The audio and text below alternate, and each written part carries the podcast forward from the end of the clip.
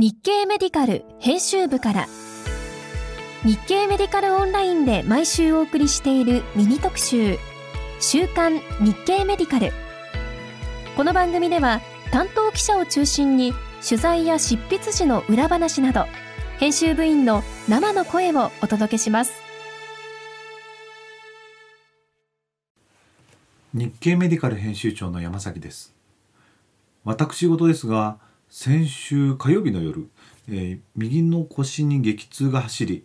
えー、うなりながら翌日近くのクリニックに飛び込んだところ、まあ、エコーでグリグリとしていただき血液検査尿検査の結果と合わせて、えー、尿管結石と診断されました。痛み止めとしてロキソニンであるとか芍薬肝臓糖を出していただいたのですがそれでも痛い。褒められた話ではないのですがあ家族のボルタレン剤薬をもらってもう入れてもみたんですがあそれでもコントロールできませんでした。なるほど。これが出産に次ぐ痛みとも言われる痛みかと思ったと同時に、えー、患者としてはまず痛みのコントロールをしてほしいなというふうに思った次第です。先生にはあ間違いない治療薬は出していただいて、えー、出せる薬はきちんと出していただいていることに全く不満はないのですがあ一方で医療に対する満足度はその時の患者の不満をどれだけ解決できるかにもよるなというのを改めて感じた次第です。さて先週最も読まれたのは薬師寺先生の「だから救急は面白いんよ」からついに出た RCT 敗血症に漢方薬が有効とはでした。中国にシェビジンという常駐漢方薬があるそうです。中国版中国語版の COVID-19 の診療ガイドラインにも推奨薬として挙げられているとのことなんですが、えー、この薬剤に対して、えー、敗血症に対してガチンコで、えー、二重盲検多施設試験を行ったということを紹介していただきました。プラセボ対象で28日死亡率 ICU 死亡率ともにシェビジンが良かったとのこと。薬師先生も結びに書いておられたのですが日本でも漢方薬の RCT がもっと行われると面白いのになと思った次第です。次に読まれたのは糖尿病学会で報告された高齢者へのエンパグリフロジン投与の有効性安全性を検証した高齢糖尿病患者への SGLT2 阻害薬安全化 SGLT2 阻害薬は慢性腎臓病や心不全心血管疾患を合併している患者に対する積極的な投与が推奨されその処方頻度も増加しています。とはいええー、その対象は比較的若年層を対象とした試験で得られたもので日本人の高齢者を対象としたエビデンスが求められていました。今回65歳以上の2型糖尿病にか糖尿病患者さんに対してプラセボ対象で52週間追跡した結果糖尿病ケトアシドーシスサルコペニア筋力低下に関連した事象の報告はなくエンパグリフロジンの52週の投与によって、血糖コントロールは優位に改善し体重は減った一方で、筋力筋肉量や握力え5回立ち上がりテストには優位な変化は見られなかった、え任用性に関しても良好で問題となる新たな安全性の所見は認められなかったという報告でした。日本ベーリンガー・インゲルハイムと、えイーライ・リリーの資金援助で行われた試験でした。さて今週の特集は輸血拒否への患者さんへの対応の仕方。宇津木菜緒副編集長に実際に宗教2世の先生方や弁護士さんに、え取材してもらいました。すみません、よろしくお願いします。よろしくお願いします。はい。ということで、今回、えっ、ー、と、宇津木さんに、えっ、ー、と、エホパの、えー、患者さんへの、患者さんの輸血拒否について取り上げてもらったんだけれども、えー、これ、まあ、前々からあの輸血拒否の話っていうのは当然知ってたと思うんだよね。取材前ってどういうふうにそれを認識していた、この問題について？いや、もう本当に正直いろいろ話を聞いて思ったのが、私は何にも知らなかったなっていうのが感想で、うん。えっと、それまでに認識していたのって、本当にエホバの証人の信者の方は、輸血を受け入れないっていうことと、そのまあ2000年の判決とかガイドラインができうん。て、うん。まあ相対的無輸血、最終的には輸血をするっていう方針を取っている医療機関が多くて、うん。うん。で、まあ、そのガイドラインとかもあるし、うん現場の方針っていうのは、まあ、おおむね固まってて、うんそんなに対応に困るケースってないのかな、みたいな、うんそういう認識でいました。うんうん。えっと今知らなかったということをあの宇津木さん言ってたんだけれども、えー逆に何を知った？今回何が驚きだった？そうですね。今回、あの、エホバの証人のえー弁護団の方たちにお話を聞く機会があったんですけれども、その方たちの大半が、宗うん。エホバの証人の宗教2世、の方でその方たちのその実体験に基づくお話っていうのが、すごく勉強になったというか、私は本当に何も知らなかったなっていうのがあって、どうしてエホバの証人の方たちが輸血を拒否するのかっていう理由とか、あとはどうしてそこまで堅くなに拒否するのかっていう背景とか、そのあたりっていうのが全く分かっていなかったなって、漠然と拒否するっていうことしか知らなかったので、そのどうしてっていう理由とか、あとまあ、どうして堅くなに拒否するのかっていうのは、まあ、記事で詳しく書いているので、ぜひ読んでいただきたいんですけれども、そういったあたりって、まあ私が知らなかったのは不勉強なわけですけど、多くの医療者の方って知らない方も少なくないんじゃないかなというふうに感じていて、そういった実態を知って、知った上で説得するっていうことが必要なんだろうなと思うので、そういった実態については、あのインタビュー先の先生たちもおっしゃってたんですけれども、医療者にはぜひ知っていただきたいなというふうに感じました。拒否する理由について、えー話を聞いてみて、あそれだったらしょうがないなと思った。それともお余計にわからないなと思った。それは難しいところですね。本当に宗教に血を避けなさいって書いて、あ、ごめんなさい。えっと、聖書に。血を避けなさいって書いてあるっていうことに基づいてるっていうのが実情らしいので、うん。そういう宗教なんだな、そういうことを信じているんだなっていうのは分かりますけど、うん。その私は信者ではないので、うん。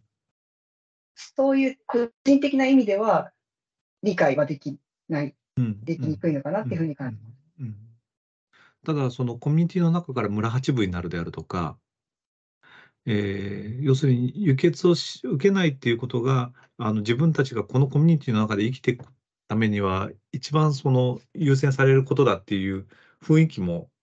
あるよね。でそう考えるとあなかなかこう輸血を受け入れるのも難しいんだなというような感じはしなかった。あ、それはもちろんしました。その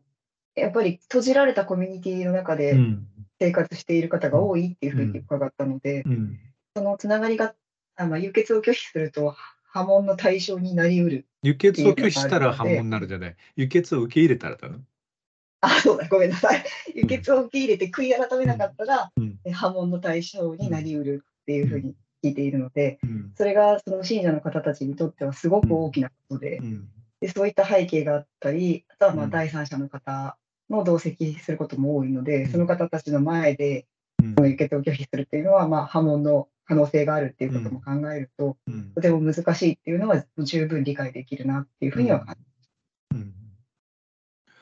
他に今回その宗教2世の方々にお話を伺ってみて、えーどんなところが問題だと思った？そうですね、まあ、先ほどの繰り返しになってしまうんですけれども、医療従事者の方たちが、うん。そのエホバの証人っていうものの実態を知らない、うん。知らないで、その説得とかをしようとしているのがうまくいかない原因の一つになっているんではないかなっていうふうに感じたので、うん。だからそれはどういうところで？そうですね、だから、まあ、そういう波紋の対象になりうるとか、うん。そういう、うん。まあえー信者以外の人でも理解可能なうん。背景があったりっていうのだったり、うん。あとはあの医療従事者からすると、輸血を拒否するっていうのは相当大きな決断なので、医療についてしっかり知識を持った上で拒否しているのかなって考える方が多いと思うんですけれどうん。も、うん。意外とそんなことはなくて、うん。あの医療従事者の方たちの常識とはかけ離れたような、信者ならではの常識に基づいて拒否している。っていうことがあったりするので、そういう、まあ、確固たる医学的知識に基づいて拒否しているわけではない、目の前にいる患者さんが拒否しているわけではないっていうことは知っておいた方がいいだろうなって、それを知っておくことで、その説得の仕方っていうのもまた変わってくるかもしれないし、そうすると、まあ、輸血を受け入れてもらえる可能性も出てくるかもしれない。ので、そういうことは知っておいた方がいいのかなっていうふうに感じました。なるほどね。そうすると、2008年のガイドラインだけでは、あ医療現場の方々は救われない、あるいは、えーと、宗教にあのお信エホバを信じている方々は救わ救われないというふうな印象だった。そうですね、救われないというよりは、まあ、医療従事者の方たちに関して言えば、うん、のガイドラインにのっとっていれば、どんなケースにも困らないっていうことはないだろうな、いあの、うんうん、ガイドラインがカバーしきれていない範囲っていうのはもちろんあるわけで、うんうん、それについての対応策っていうのも今回ご紹介しています。えっと、具体的にはそれは、えっと、弁護士の桑原先生にお話を伺った。そうです。うん。えっと、桑原先生は今、えっと、どういうふうな立場で、えー、病院と関わっておられる、医療機関と関わっておられる？医療機関からそういう宗教的輸血拒否の事例に関して相談を受ける立場として、今回お話しいただきました。どういう医療機関からどういう相談を受けることが多くて、その時には川原先生の見解としては、こういうふうに対応するといいよっていうことを伺ってまとめています。具体的にはでどういうふうなことが問題になっていて、桑原先生はどういうふうに答えておられる？そうですね、えっと、今回表に、表としてまとめているので、うんうん、一部だけご紹介しようと思うんですけれども、例えば、その、まあ、絶対的無輸血、うんうん、どんな事情があっても輸血をしないっていう方針を取っている医療機関スタッフの中に、うん、その方針に納得できないような医療者がいる場合の対応とか、なるほど。あとは緊急性が高いケースで、家族の方は絶対的無輸血を希望するんだけど、うん、転院している時間もないし、輸血が唯一の救命手段という時には、医療機関はどういった対応を取るべきかっていうようなあたりです。例を挙げると、うん。具体的にはどうすればいい？前者に関しては、うん、えっと、必ずしも医療機関の方針だからって言って、絶対的無輸血に従わせるべきではないんじゃないかっていうふうに桑原先生はおっしゃっていて、うん、その場合によっては転院とか退院勧告なんかを視野に入れて対応してもいいんじゃないかって先生はお考えでした。なるほど、なるほど。後者に関しては、もちろん病院の方針にもよるんですが、桑原先生のお考えとしては、輸血を行った方がいいのではないかっていうご意見でした。うん、輸血を行った方がいいというのはなぜ？はい。えっと、輸血を行って、だから相対的無輸血の方針で対応して、うん。うん、まあ、結果的に患者さんから訴えられる可能性はもちろんあるけれども、うん、絶対的無輸血の方針で患者さんが万が一亡くなってしまった場合には、